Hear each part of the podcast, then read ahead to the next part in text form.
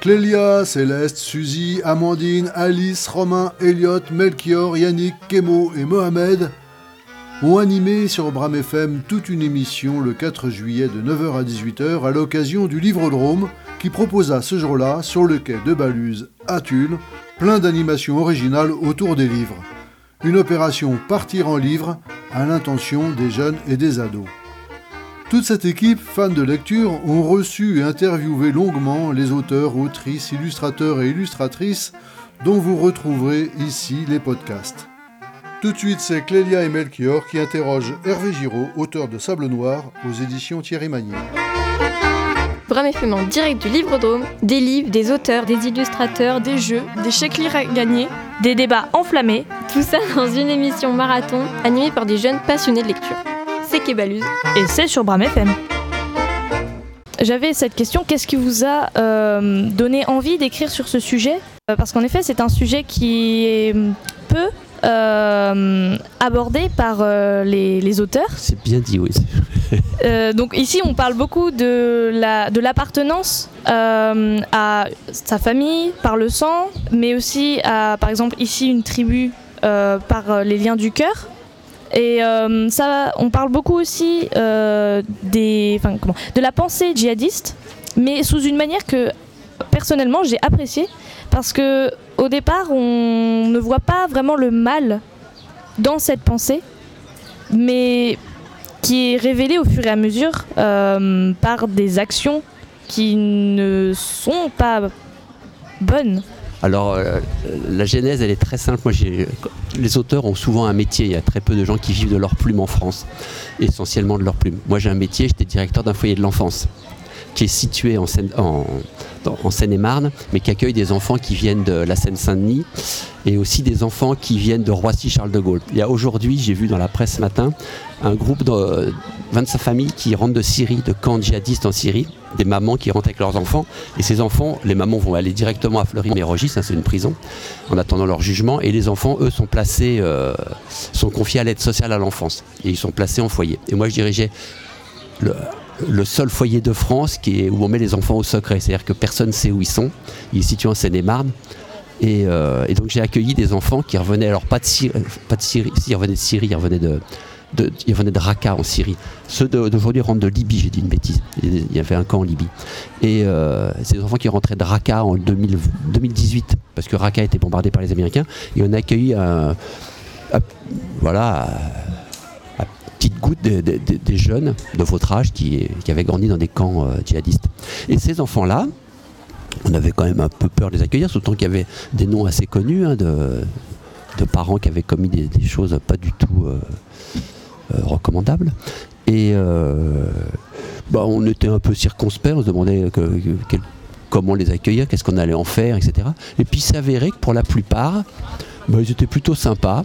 Euh, mais vraiment, c'est des mômes qui avaient connu la guerre, euh, qui savaient pour certains démonter une Kalachnikov, euh, qui étaient très au clair avec les thèses djihadistes, mais qui au quotidien étaient plutôt polis, faisaient pas trop de bêtises par rapport à d'autres qu'on accueillait déjà, et puis qui discutaient, qui échangeaient facilement avec les adultes. Ils étaient très à l'aise avec les adultes pour parler très ouvertement de, l'islam radical, de, la guerre, de leur, vie, de ce qu'ils avaient vécu en Syrie. Et j'étais assez surpris de ça. Je me mais en fait, pour eux, en fait, ils avaient été construits avec un récit très très différent d'une autre. Si vous voulez, je prends un exemple. Euh, nous, on est occidentaux. Euh, à l'école, on nous apprend, on a découvert l'Amérique en 1492, je crois. Et alors, euh, voilà. Mais je pense pas que les petits Colombiens ou les petits enfants, les Chiliens, euh, ils disent on nous a découvert en 1492. avant, ils faisaient des potagers, les parents élevaient leurs enfants, euh, ils vivaient, euh, ils n'ont pas été découverts. et je pense pas qu'à l'école, en Amérique du Sud, on dise aux enfants on a été découvert en 1492. Donc ils ont un autre récit que le nôtre. donc ces gamins qui venaient de Syrie avaient un autre récit que ces enfants que vous qui avez grandi en France.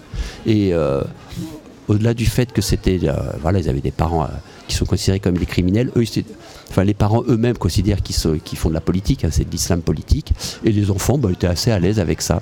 Ils disaient ouais mon père il fait la guerre, mais il fait une guerre comme nous on fait aussi des guerres.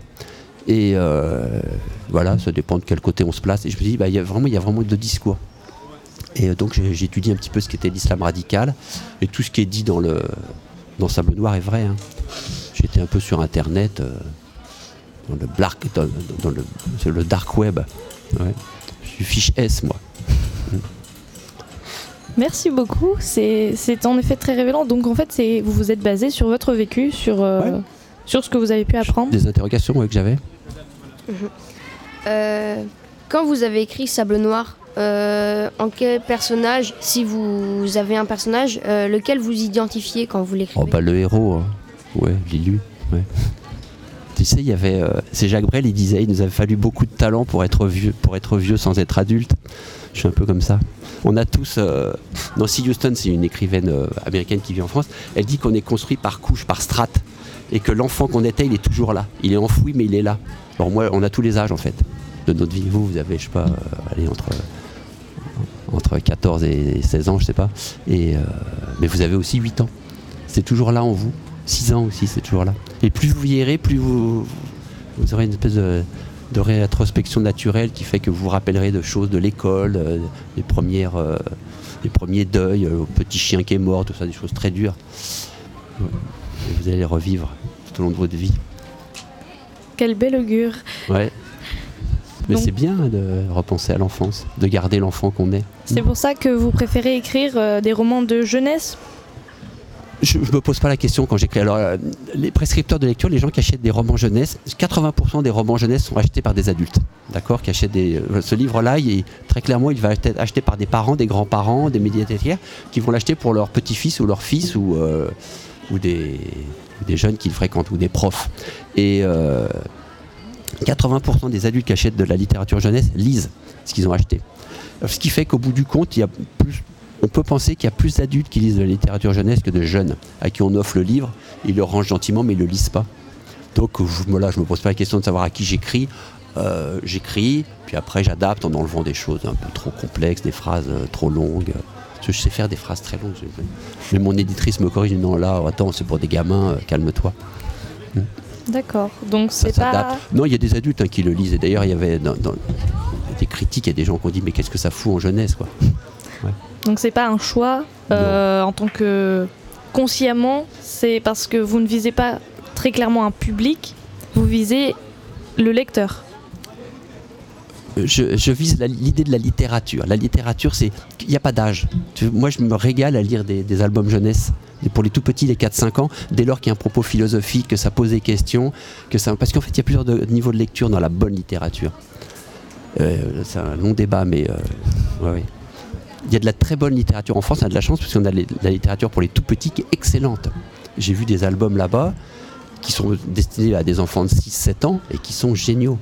Parce que ça, on pourrait les étudier en philosophie en classe. D'accord. D'ailleurs, si j'étais prof de philo, je prendrais des albums de Claude Ponty pour parler à mes élèves. Si vous connaissez Claude Ponty, Okilélé, tout ça, voilà, ouais, ça aborde tous les thèmes de la vie, la mort, la tristesse, le, le harcèlement. Euh la liberté. sinon, quel a été votre quel a été votre voyage préféré euh, Parce que j'ai vu sur votre biographie que vous. Quel a été votre voyage préféré Un problème de micro. Quel a été votre voyage préféré Car j'ai vu euh, sur votre biographie que vous avez déjà voyagé. Hmm. Ouais, bah, tous les voyages. Hein. Celui que j'ai fait hier est très sympa. J'ai pris le TER à Bordeaux pour venir ici.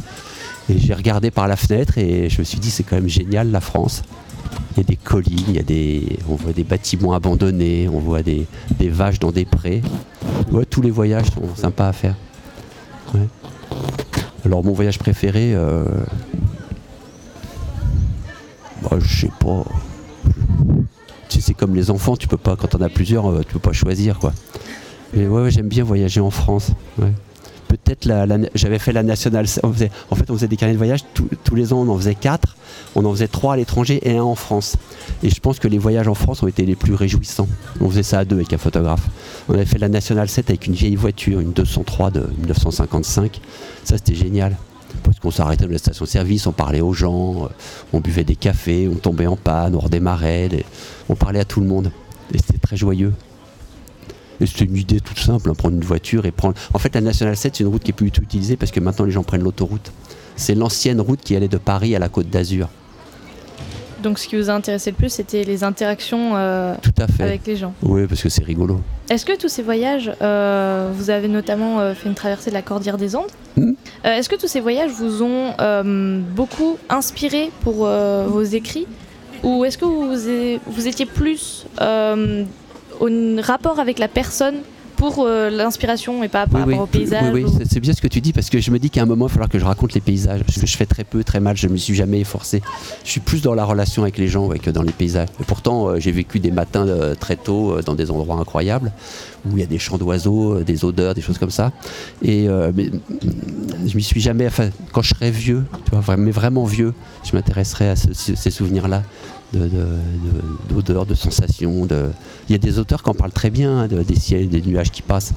C'est pas, j'aime beaucoup ça, mais j'ai jamais eu l'idée d'en parler vraiment. Je pense à ouais, Euh, le Clésio par exemple qui peut parler pendant trois pages d'un caillou euh, sur le- au bord d'un chemin sans qu'on s'ennuie. Ça, je, faut, faut que je m'y efforce quand je serai grand. Donc vous avez beaucoup cette notion de rapport à l'humain Oui. avant tout. J'aime bien les gens. Ouais. Tu vois, hier, on parlait de voyage, mais hier, je regardais les gens sur les quais de la gare. Tout le monde attend la même chose. On se parle pas forcément quand on est sur un quai de gare. Il y a des petits, des grands, des gens avec un gros sac, des gens avec un petit sac, des gens avec un vélo, des gens avec des choses insolites, emballées, on ne sait pas ce que c'est. Tout le monde regarde plus ou moins dans la même direction. C'est des gens sur un quai. Et je me dis, bah, en fait, des fois, moi, je suis sur un quai. Je suis un de ces gens. On est des gens. En fait, on est des gens sur un quai. Je sais pas ce qu'on attend. Le train, mais euh, c'est joli à regarder les gens sur les quais. C'est poétique. Ouais. Les quais de gare. Euh, Qu'est-ce que, vu qu'on est au Livrodrome, nous parlons du livre, et euh, quel est votre type et livre préféré? Euh, Quel a été votre meilleur souvenir littéraire si Ah, de ma vie un? Oui. De ma vie, euh, La vie devant soi, de Émile Ajar. Ou alors euh, Mondo et autres histoires de. J'adore, c'est des, histoires de gamins, mais il y a plusieurs niveaux de lecture. C'est-à-dire que c'est des livres qu'on peut lire euh, assez jeunes, mais quand on est adulte, on, comprend des, choses. Je donne un exemple dans. euh, c'est pas très politiquement correct, mais ça fait rien, on va se lancer. Dans euh, La vie devant soi, c'est l'histoire d'un petit garçon dont la maman est prostituée et elle va travailler. Et pendant que les mamans qui sont prostituées travaillent, ça se passe à Paris dans une rue, il y a beaucoup de prostituées qui travaillent, il est gardé par une ancienne prostituée qui peut plus travailler parce que euh, n'est pas assez affriolante. Et elle garde les enfants, des putes. Je l'ai dit. hein. Et euh, ils, ont, il leur plein de misère, etc. Parce qu'en même temps, ça parle de la Shoah, ça parle des transgenres. C'est un livre qui aborde beaucoup de, questions. Et à un moment, il y a un commissaire de police qui vient et contre toute attente, il les aide. Alors que normalement, les polices, la police vient contrôler. Et le petit garçon qui raconte l'histoire, il dit bah, c'est normal qu'il nous aide parce que c'est un fils de pute. Et là, on prend un temps quand on est euh, lecteur. Bah, bah non, en fait, on comprend. Lui-même, sa maman était une prostituée, donc il aide les enfants des prostituées. C'est un fils de pute. En fait, c'est marrant parce qu'il déconstruit des évidences qui sont très drôles. Et ça, ça- en fait, c'est un truc euh, qu'on qu'on perçoit très tard. Pareil, dans- il y a un exemple dans Astérix. Euh, vous, vous avez lu Astérix? Certains. Il vit où, Asté- euh, il vit où Astérix? Dans euh, le village. euh, Mais il est où, dans quelle région de France En Bretagne. En montagne, près de la mer. Oui. D'accord? Il y a un poissonnier. D'accord? Et il vient d'où le poisson? De la mer. De Lutèce. Lutèce, c'est où Paris Paris. Alors vous imaginez, ils habitent au bord de la mer, mais ça j'ai compris, à... j'avais 40 ans. Ils habitent au bord de la mer. Le gars il dit mais il est bon mon poisson, il vient de Lutèce. En fait, on imagine que le poisson il était pêché à la mer, trimballé en chariot pendant des jours et des jours jusqu'à Paris, puis ramené de Paris en chariot. Enfin, on imagine Astérix, ont des chariots. Et du coup, du coup, il est un peu périmé quoi. Mais ça, je l'ai compris très tard et ça me fait rigoler. Je trouve que le, tu vois, Goscinny il est génial pour ça, de trouver des idées. Il y a plusieurs niveaux de lecture et on se régale à tout, tout âge. Et moi, je fais ça dans ma littérature jeunesse. Je parle à tout le monde, aux gamins, mais aussi euh, je mets des, clés pour les, pour les adultes. Et je trouve que enfin, la difficulté, c'est plus on écrit pour des. C'est Timothée de Fombelle, c'est un. Oui. Ça. On a Oui. rencontré Timothée de Fombelle. bah voilà, un pote. Lui, il dit que écrire pour les enfants, ça, ça, apprend à écrire. Quand on est auteur, c'est très difficile. Plus on descend en âge, plus c'est difficile d'écrire. Et je rejoins ce que je disais tout à l'heure, dans, dans les albums jeunesse, il y a de la philosophie, il y a des choses très complexes. Et puis, c'est- mais très dépouillé, très. Donc Ouais. c'est pour ça que vous écrivez et que vous aimez essayer d'écrire d'autres types d'histoires, Ah comme ouais, ouais. euh, Le garçon qui croyait qu'on ne l'aimait plus, Par exemple. Presque perdu. Ce sont Ça, des livres, euh, pour le coup, pour les enfants, qui s'adressent euh, essentiellement aux, aux jeunes, très jeunes de 6 Ouais, ans, Non, 8-9 ans. 8-9 le ans, CM. Ouais, ouais. Et donc, malgré tout, euh, moi, pour euh, votre interview, je les, je les ai lus tous les deux. Et en fait, euh, j'ai trouvé que c'était très intéressant parce que on s'attend à avoir un livre qui s'adresse justement aux jeunes. Et finalement, on se rend compte que ça peut remettre en question une vision de, certains, de certaines choses, euh, de la manière dont certaines choses sont vécues par les enfants. Et j'ai trouvé que, par exemple, dans Le garçon qui croyait qu'on ne l'aimait plus, euh, la vision de Charlie, du garçon au fauteuil roulant, n'est pas du tout euh, celle qu'on s'attend à voir euh, aujourd'hui quand on pense à une personne handicapée. Ah bah oui. Et c'est pour ça que j'ai trouvé ça intéressant, la manière dont, dont ce, ce sujet est abordé, euh, je dirais par en dessous, euh, par le mauvais côté de la chose, quand on n'est pas handicapé et qu'on ne comprend pas ce que c'est. Et comment vous arrivez à faire comprendre ça aux enfants? Comment vous essayez d'adapter votre texte pour qu'un enfant de 8 ans euh, comprenne euh, ce qu'est le handicap et comment s'y prendre face à ça parce que je l'aborde avec euh, l'entrée que lui aurait, la- peur. C'est effrayant, quelqu'un en fauteuil quand on est petit. Moi, quand j'étais gamin, j'avais été à Berck-sur-Mer. Il y avait des enfants tétraplégiques sur des tables à roulettes qu'on promenait au bord de l'eau. J'en avais fait des cauchemars terribles. Et, je posais, et, on me donnait pas de réponse. Et ça m'effrayait, mais vraiment. Et puis après, j'ai compris que d'abord, ils n'étaient pas à vie, c'est des mômes qui avaient été opérés et certainement on les laissait allonger pendant quelques semaines ou quelques mois sur des. Ça, c'était pas, ils vivaient pas allongés dans des lits à roulettes, quoi. Mais j'ai mis du temps à le comprendre, mais moi, ça m'avait, effrayé. Et je peux comprendre qu'un enfant, euh, on dit oui, il faut pas avoir de regard sur le handicapé, sur les vieux ou sur. euh. Bah si, à un moment, un enfant euh, il dit mais c'est quoi le monsieur euh, qui a qui a une canne blanche là-bas ou c'est quoi euh, le monsieur qui a qu'une jambe? Un enfant, ça peut. Pourquoi le monsieur il a la peau toute noire Pour puis dedans c'est blanc? Il les pose ces questions-là les enfants. Et bah pff, pourquoi pas aborder la chose directement de front sans se soucier du dira-t-on ou de la du politiquement correct. Ouais. Donc pour vous, Pourquoi le t'es tout un enfant et pourquoi le monsieur il est tout noir? Bah va lui demander. Moi, s'il y a un petit enfant euh, noir, il va me dire pourquoi t'es tout blanc, bah, je dirais bah oui, c'est mon petit garçon, je vais t'expliquer. Par contre, ce qu'on peut dire, tu sais, on a le même sang, le sang dedans, c'est le même. Et là, c'est sympa. Ouais. Non, non, c'est une question d'aborder les choses de front. Voilà, on pose des vraies questions plutôt que de rester avec des, du non-dit ou, euh, ou de la peur. Parce que le non-dit, des fois, c'est. Faire prendre conscience et confiance aux enfants Oui. par rapport à des sujets qui, peuvent- qui peuvent leur paraître effrayants au premier abord et qui Oui. finalement sont. Bah, c'est la vie. Plusieurs. euh, voilà, on vit très bien euh, de plein de façons différentes. Des petits, des grands, euh, des gens en fauteuil. voilà, et plus on vivra mieux ensemble, plus on, sera dans une société ségrégative où on mettra les handicapés d'un côté et les valides de l'autre. Ça ira mieux. D'ailleurs, qu'est-ce que c'est un handicapé?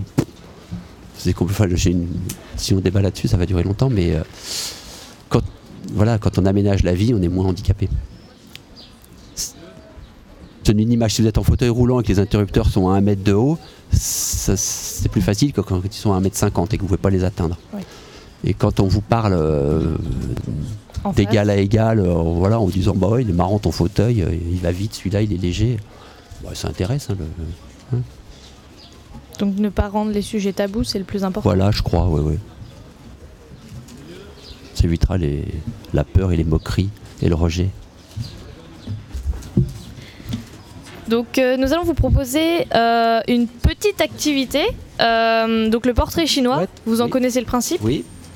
Euh, Et maintenant, le portrait chinois. Donc euh, nous avons préparé quelques questions pour vous et pour les autres auteurs d'ailleurs et vous allez tirer quelques papiers et y répondre le plus sincèrement possible. Je vais essayer de pas mentir. Si j'étais un héros fictif, je serais Corto Maltese. Vous connaissez Corto Maltese? Pas du Hugo tout. oui. Pratt.